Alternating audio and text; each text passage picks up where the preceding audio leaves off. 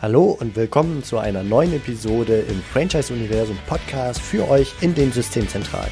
Mein Name ist Steffen Kessler und ich helfe euch, die passenden Menschen zu finden und von euch zu überzeugen, um sie dann zu erfolgreichen und das ist mir wichtig, zufriedenen Franchise-Partnern zu machen.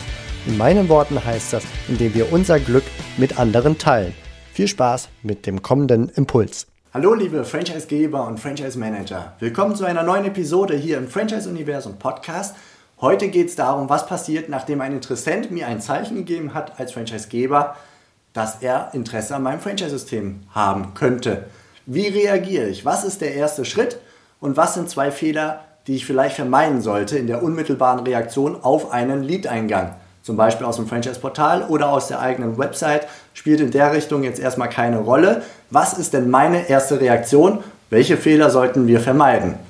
So, und ich sehe jetzt drei Möglichkeiten. Wahrscheinlich gibt es noch viele weitere mehr, aber drei zentrale Möglichkeiten, die mir recht häufig begegnen und die ich ähm, jetzt mal diskutieren möchte, wie ich, wie ihr reagieren könntet, wenn es darum geht, einen Franchise-Interessenten nach seiner Kontaktaufnahme über ein Online-Medium beispielsweise adäquat an die Hand zu nehmen und in den Rekrutierungsprozess zu überführen, bis hin natürlich später dann zum erfolgreichen Abschluss des Franchise-Vertrags. Mir geht es aber jetzt um den ersten direkten Kontakt.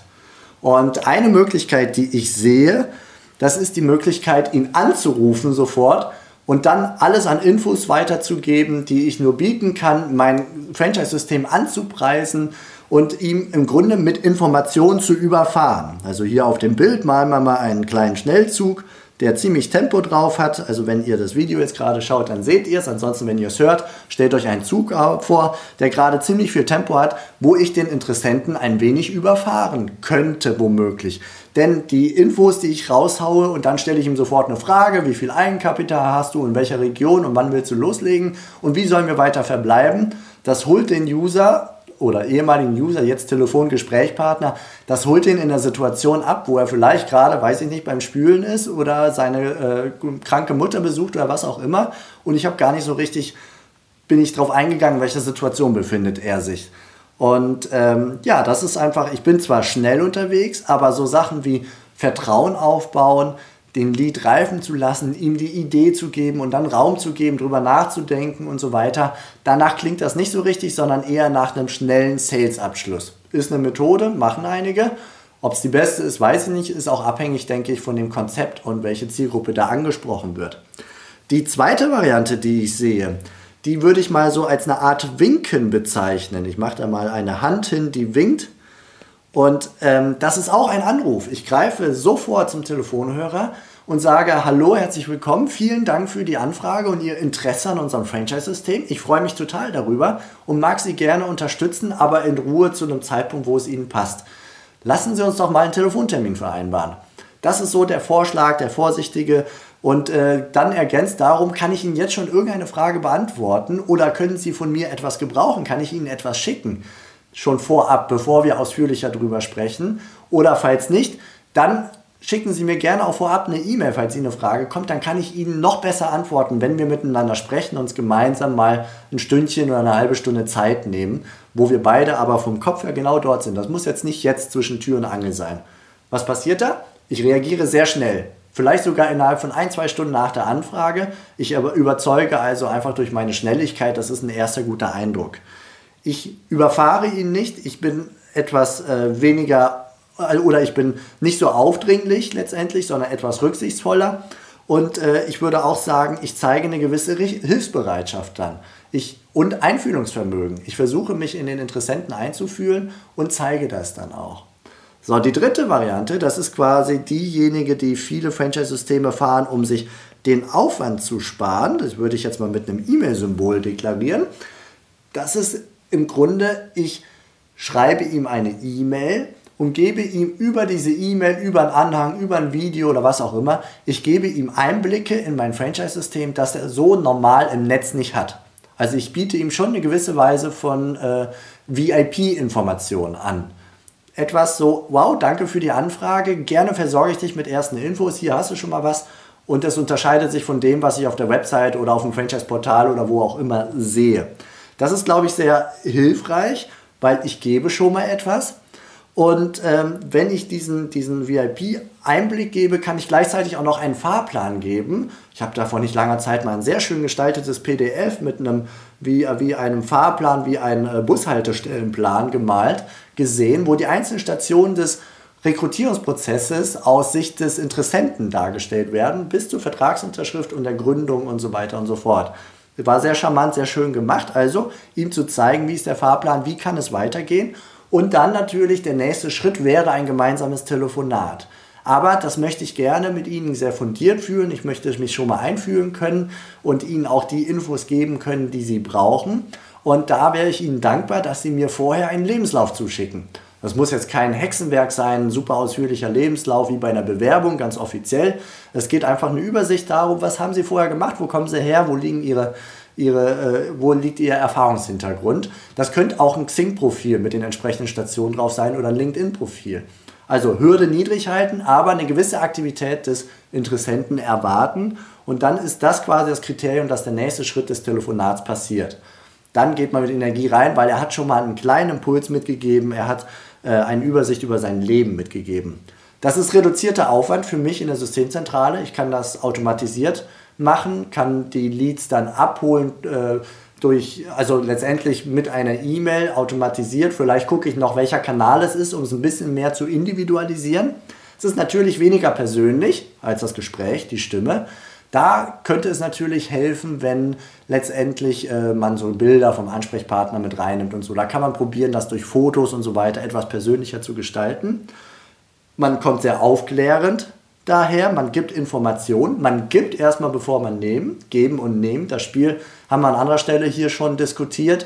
Und wenn man geben und nehmen macht, ist es auch schön, wenn man erstmal richtig schön was gibt, was als Nutzen, als Mehrwert wahrgenommen wird. Ja, und dann kommt das Nehmen oder die Bitte um etwas und das ist etwas mit einer niedrigen Hürde, der Lebenslauf. So, das sind die drei Varianten, die ich sehe. Ich persönlich favorisiere das Anrufen, das sehr schnell reagieren, um einfach den Interessenten dort abzuholen, Interesse zu wecken, aber ohne aufdringlich zu sein. Aber mir leuchtet natürlich dieses Aufwandsthema ein, wenn man jetzt jeden sofort anrufen würde und man kriegt, wie wir haben jetzt einen äh, Kunden von uns, der ist mit einem Chatbot bei uns unterwegs, der gewinnt über einen Facebook-Chatbot. Äh, Im November waren es über 150 Leads, die er, die er erhalten hat. Wenn er die alle versuchen würde anzurufen, inklusive Nichterreichbarkeit und so weiter, das ist schon ein Thema. Da kann ich es verstehen, wenn man sagt, okay, erstmal automatisiert vorselektieren. Hat ein bisschen was damit zu tun, wie viele Leads bekomme ich, wie attraktiv erscheine ich und wie viel Selektion kann ich mir erlauben am Ende auch. So, jetzt möchte ich gerne auf zwei Fehler eingehen, die möglich sind. Also zwei Fehler, die uns begegnet sind und zwar tatsächlich begegnet sind in den letzten Wochen im Gespräch mit Franchisegebern, wo das Team mir das erzählt hat oder ich selber im Gespräch es gehört habe, wo ich gedacht habe, hm, so richtig perfekt ist es nicht und da möchte ich mal drauf eingehen. Der erste Fehler ist im Grunde, der Franchisegeber bekommt einen Lead rein und diesen Lead versucht er anzurufen. Soweit, so gut. Aber dieser Anruf funktioniert nicht. Er kriegt ihn nicht ans Rohr. Und dann entscheidet er sich, okay, er versucht anzurufen, funktioniert nicht, also spielt er den Ball zurück und entscheidet sich einfach, das Ganze zurückzudrehen, zu sagen, lieber Interessent, vielen Dank für deine Anfrage, ich habe dich nicht erreicht, wenn ich etwas für dich tun kann, dann melde dich doch gerne bei mir zurück. Ja, also wenig Information, ich habe dich nicht erreicht, klingt fast schon wie ein Vorwurf und wenn ich was für dich tun kann, das klingt fast schon, als würde ich auf einem Thron sitzen und der andere käme auf mich äh, zu und ich lasse mich dazu herab zu helfen. Ich mache es jetzt ein bisschen provokativ, ich gebe zu. Aber letztendlich kann man das auch so sagen, dass, ähm, da, dass das ein gewisses Desinteresse zeigt. Ne? Also ich könnte auch proaktiv Interesse an einer, an einer anderen Person zeigen, welcher Situation und versuchen schon was zu geben. Wir haben es gerade diskutiert im Zuge der ersten E-Mail mit der Bitte um Lebenslauf. Und äh, die, es gibt eine Argumentation, die mir immer wieder begegnet, so warum ich äh, den nicht hinterher telefonieren möchte und äh, zu viel quasi schon an Eigeninitiative zeigen möchte, weil ich möchte nur die guten Kandidaten, die in der Lage sind, unternehmerisch tätig, selbstmotiviert unterwegs zu sein, selbstverantwortlich. Nur, wir wissen ja nicht, in welcher Situation sich dieser Interessent befindet. Das heißt also, Vielleicht hat er den Traum einer Selbstständigkeit und hat von irgendwoher den Impuls Franchise mitbekommen und hat angefangen, sich zu orientieren, zum Beispiel auf dem Franchise-Portal. hat mehrere Franchise-Systeme angerufen oder angeschrieben, eine Anfrage gestellt und ist noch rein in der Orientierungsphase. Wie motiviert bin ich denn dann, unternehmerisch voll konzentriert auf die verschiedenen Optionen einzugehen? Und wie wahrscheinlich ist es, dass diejenigen, die besonders adäquat für mich als Interessent reagieren, dass ich dort erstmal mehr Aufmerksamkeit drauf gebe und mehr Engagement zeige? Also letztendlich können da Perlen sein, die ich damit einfach nicht aufkriege. Die Muschel kriege ich nicht auf, wo die Perle versteckt ist. Und das ist für mich das Argument zu sagen, okay, wir sind hier nicht in der Bewerbungssituation, selbst am Arbeitsmarkt nicht mehr, wo der Arbeitgeber sich dazu herablässt, einem Bittenden vielleicht eine Stelle zu geben, sondern es ist auf Augenhöhe. Und auf Augenhöhe klingt eben nicht, wenn ich was für dich tun kann, dann melde dich, sondern hier sind schon mal ein paar erste Informationen. Ich würde in, äh, morgen nochmal versuchen, vielleicht Sie gegen 10 Uhr zu erreichen. Ansonsten rufen Sie mich auch gerne an oder wir vereinbaren einen Telefontermin. Und hier hast du schon mal erste Infos und wenn du Fragen hast, sehr gerne. So, das ist, das ist ein erster Schritt, um zu überzeugen. Als Franchisegeber, der motiviert und engagiert ist, der überzeugt, der hilft und der seinen Franchise-Partnern wahrscheinlich später auch helfen wird. Ja, das ist eigentlich der erste Fehler. Soweit, ähm, also ich habe sie nicht erreicht, melden Sie sich, wenn ich helfen kann. Aus meiner Sicht kein guter Weg. Da gibt es bessere erste E-Mails. Das ist ein Thema für sich, kann man lange darüber sprechen, wie die allererste E-Mail gestaltet sein könnte. Die zweite Geschichte, die, der zweite Fehler, der mir dann einfällt, das ist derjenige des äh, ein Kopf, äh, wie soll man sagen, ein, ein, ein mentaler Fehler kann man fast schon sagen. Klingt doof. Ein, ein mentaler Trugschluss, so möchte ich es mal sagen. Nämlich, ich möchte die Leute nicht anrufen. So, das, ähm, ich male hier mal ein Smiley und dieser Smiley hat einen Reißverschluss am Mund. Er möchte nicht reden mit den Leuten. Ich mag die Leute nicht anrufen, vielleicht aus einem guten Impuls heraus. Ich mag nicht so, so Sales-Druckmäßig mit Verkaufsdruck rüberkommen, und ich mag nicht stören, nicht nerven. Ich will wirklich nur diejenigen anrufen, die mir schon gezeigt haben, dass sie wirklich ernsthaft Interesse haben. Man könnte es auch in andere Worte packen. Ich mag nicht helfen. Ich mag nicht dabei helfen, den Leuten Orientierung zu bieten. Ich mag nicht durch Qualität überzeugen. Also, wenn ich in diesen Anruf reingehe mit einem Servicegedanken, wir hatten es eben ja schon angedeutet, einen hilfsbereiten Servicegedanken, kann ich erstens punkten und zweitens ist das einfach eine, ähm, ja, eine viel überzeugendere Art und Weise, als ein Franchisegeber, der den Interessenten nicht anruft und später seine Franchise-Partner womöglich auch nicht anruft. Hier ist der Flyer, mach dein Ding, mach den Umsatz, was auch immer und äh, melde dich, wenn du Probleme hast. Das ist ja nicht das, was mich zum Franchise motivieren würde, höchstwahrscheinlich, sondern ich will auf Augenhöhe einen Partner an meiner Seite, der sich genauso meldet, wie ich mich melden kann. So. Und ähm, das ist eine Haltung, die so verkörpert, die Leads, die, die Franchise-Interessenten, diese Menschen, die sollen einfach sich die Infos anschauen, die es gibt im Netz und die sollen dann selbstverantwortlich aktiv werden, die sollen sich melden. Das ist ein bisschen, vielleicht hinkt der Vergleich, aber für mich fühlt es sich an wie ein Bauer, der, der Ernte einfahren möchte, aber er möchte vorher nicht säen. Das heißt also, der, die Pflanzen sollen von alleine wachsen, ich will nicht säen. Und dann fahre ich mit dem Traktor rüber und fahre die Ernte rein. Was kriege ich denn dann? Da kriege ich, da, da habe ich Ernte. Also irgendwas werde ich abschneiden auf diesem Feld. Das bleibt nicht kahl. Aber ich kriege alles Mögliche da rein. Da kriege ich Wildwuchs rein, da kriege ich auch Unkraut rein. Und ich habe nichts dafür vorher getan, dass ich beeinflusse, was da ist. Und die Rapspflanze, die ich eigentlich gern hätte, da sind vielleicht ein paar noch rübergewackelt von dem anderen Feld, vom Nachbarfeld. Aber ansonsten habe ich nicht viel dafür getan, dass ich dann auch wirklich Raps ernte. Und das sehe ich eben auch mit dem Franchise-Nehmer, dem Franchise-Interessenten, der zum Franchise-Nehmer wird, dass da meine Aktivität vorher, zum Beispiel auch durch einen Anruf, durch einen persönlichen Kontakt, durch Vertrauen aufbauen, durch Überzeugen, durch Hilfsbereitschaft bieten, Unterstützung bieten und, äh, und auch vielleicht Struktur, den Fahrplan aufzeigen und so weiter und so fort, worüber wir jetzt gesprochen haben.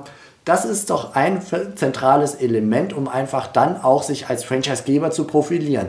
Plus noch dazu, dass ich am Telefon die Situation des anderen verstehen kann.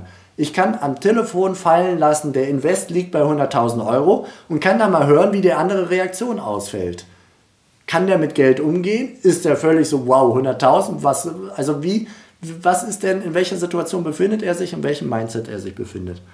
Und ja, lange Rede, kurzer Sinn. Ich könnte auch einfach seine Situation verstehen und ich könnte Hilfe anbieten. Und das ist in meinem Verstand. Ich sagte ja gerade, dass irgendwie der Fehler liegt im, in einem Trugschluss innerhalb meines Verstands. Das ist eine Story, die ich mir selber erzähle. Ich könnte nerven, ich könnte stören, ich könnte mit zu viel Vertriebsdruck reingehen. Wenn ich mir schon eine Story erzähle, dann könnte ich mir auch einfach eine Story erzählen, die, die für das Ganze eben förderlich ist und nicht hinderlich. Dann erzähle ich mir die Story, ich biete Hilfe. Ich kann einfach unterstützen und dadurch kann ich überzeugen, weil ich als Franchisegeber ist es meine Aufgabe zu unterstützen und da kann ich ab dem ersten Kontakt zu beitragen, ohne großen Verkaufsdruck oder ähnliches. So eine viel schönere Story. Ja, und das sind die zwei Fehler, die ich sehe und wünsche euch ganz viel Erfolg mit den nächsten Leads, die ihr kriegt und sagt bis bald, macht es gut, ciao. Das war's für heute von mir hier im Franchise Universum Podcast. Ich freue mich, wenn für euch ein passender Impuls dabei war und wenn ja, dann leitet ihn gerne an eure Kollegen innerhalb der Systemzentrale weiter und ganz besonders empfehlt sehr gerne diesen Podcast an eure befreundeten Franchisegeber und Franchise Manager, denn es ist natürlich noch lang nicht jeder in der Podcast-Welt angekommen. Und sehr gerne hinterlasst mir eine nette Bewertung auf iTunes. Das hilft mir, diesen kleinen Nischen-Podcast für die Franchise-Wirtschaft leichter auffindbar zu machen. Ich wünsche euch eine gute Zeit, teilt euer Glück, euer Wissen, euren Erfolg mit euren Franchise-Partnern. In diesem Sinne macht es gut, bis zur nächsten Episode. Ciao.